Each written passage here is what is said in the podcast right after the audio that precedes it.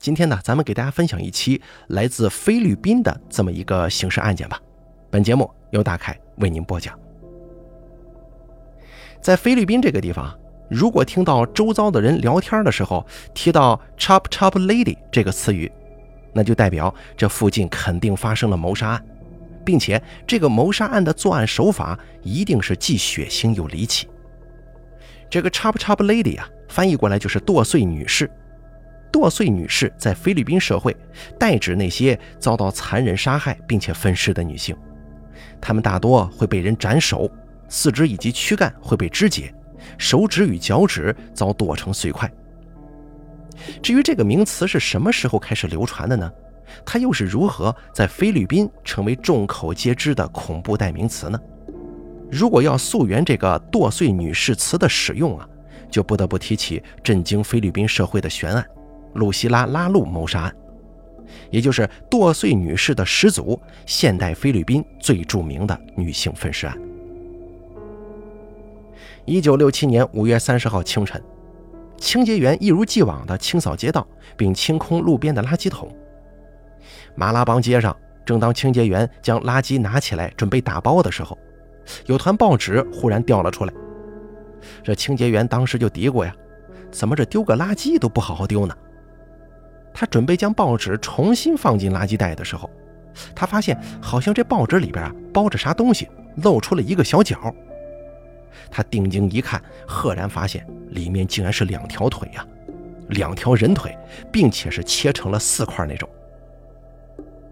清洁队员立即通报警方，因为就在一周之前，雷克托大道的发廊门口才发现了一对腐烂的手，而两地之间的距离不过两公里。这双腿的主人正是已经失踪了两天的宝塔餐厅的老板娘露西拉·拉鲁女士。她的双腿被丢弃在距离她所开的餐厅仅仅几步之遥的地方。发现尸体的清洁队员告诉警方，他不小心碰到的双腿冰凉凉的，感觉像是冷藏过开始解冻的那个样，而且因为擦了指甲油，这很明显是一双女性的腿。脚指甲有护理以及修饰过的痕迹，表示这双腿的主人生前经济宽裕，生活应该是富裕无余的。警方在现场搜集证物的时候，注意到包裹物是一份1967年5月14号的报纸，同时双腿肢体切口完整，显示行凶者很有可能是专业人士，并且是有计划的进行了此次谋杀，并非冲动杀人。就在一天之后。警方在以沙大道接近瓜达卢佩桥的一处空地上，发现了一具缺少双腿、无头但是有双臂的躯体，与包裹双腿的弃尸手法相同。除了这次报纸上的日期是五月三十号不一样之外，警察推测这具躯体就是露西拉遗失的上半身了。而鉴识小组从尸体的手指中套取的指纹，比对了露西拉·拉路为申请无犯罪记录证明时提供给警方的指纹，发现两者互相匹配。这个确定了，那就是露西拉·拉路了。这起分尸案成了当地人人谈论的头条新闻。这个露西拉·拉路是什么人呢？他跟谁结下了梁子？为什么凶手选择用如此残忍的手段把他杀害呢？背后原因是否与他开的餐厅有关呢？所有的一切都得从这一位美艳动人的餐厅老板娘背后的故事谈起。露西拉·托冷提诺·拉路出身于菲律宾乡村，容貌姣好的她身边从来不缺乏追求者。原本她的人生历程应该如同她的母亲一样。在村中找一个家底殷实的好人嫁了，生儿育女，一辈子待在村中。可是啊，就像所有的年轻人一样，露西拉向往大城市的繁华与新奇和时尚，因而，在一九五零年代末决定离开家乡潘帕加，前往首都马尼拉寻找发展的机会。凭借着美貌与机灵，露西拉幸运地应征上马尼拉一家小酒吧的女服务生。而在俱乐部中，他结识了已婚的巡警阿尼亚诺·维拉，随后两个人呢就在一块生活了。阿尼亚诺与前妻离婚之后，随即就娶了露西拉，并且生下了一个儿子。露西拉凭借自身的商业头脑以及精准的眼光，用当服务生期间所存下来的钱，买了一间名为“宝塔”的酒廊餐厅，成为了老板娘。从那以后啊，餐厅生意特别好，丰厚的利润令他后来在圣克鲁斯再开了一家美容院呢。拥有一间生意兴隆的餐厅，外加一间美容院，与丈夫关系和谐，家庭生活也美满。露西拉理所当然地被众人视为了人生胜利组。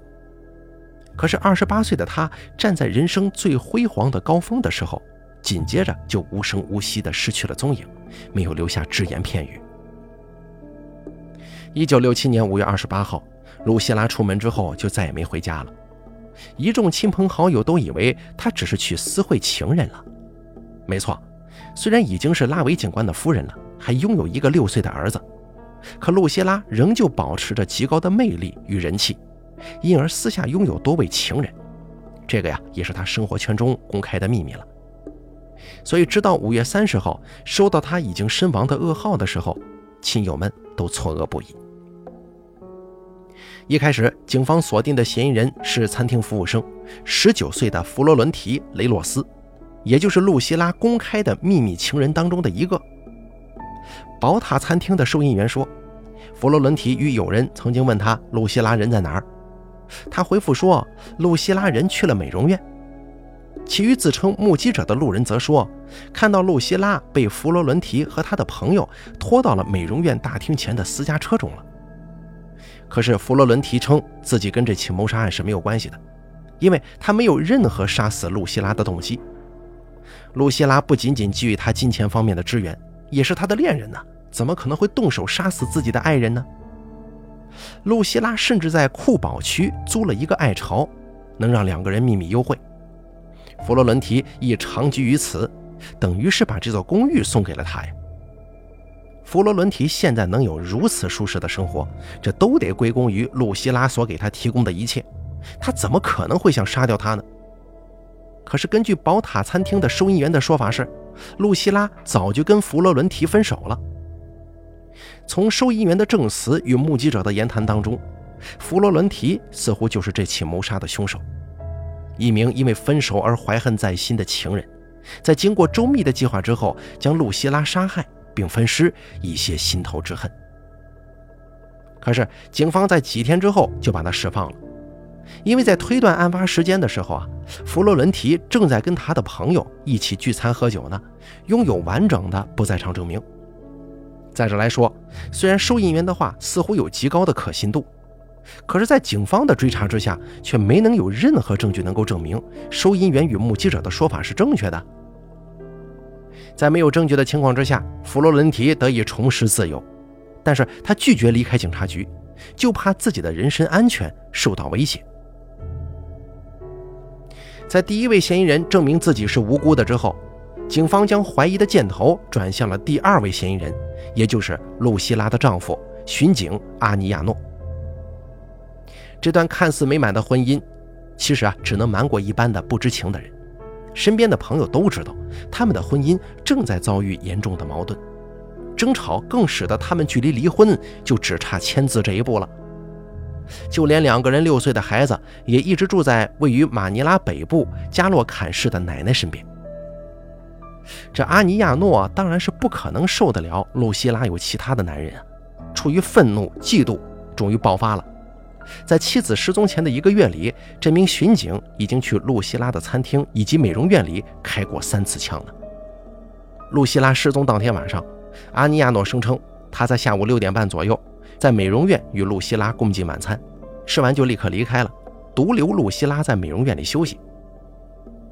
有些目击者，包括露西拉的几位亲戚，也可以帮阿尼亚诺作证，说他离开的时候啊，他们都有看到露西拉在美容院里睡觉。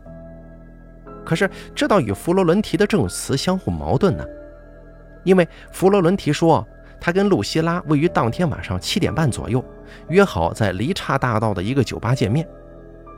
如果阿尼亚诺并没有说谎的话，那么露西拉是如何在短短的一个半小时内用晚餐、睡觉，并走到另外一个酒吧里的？这两个人的证词虽然地点一致，但时间却搭不起来。难道说是其中的一个人记错了时间吗？还是其中一个人所说的并非事实呢？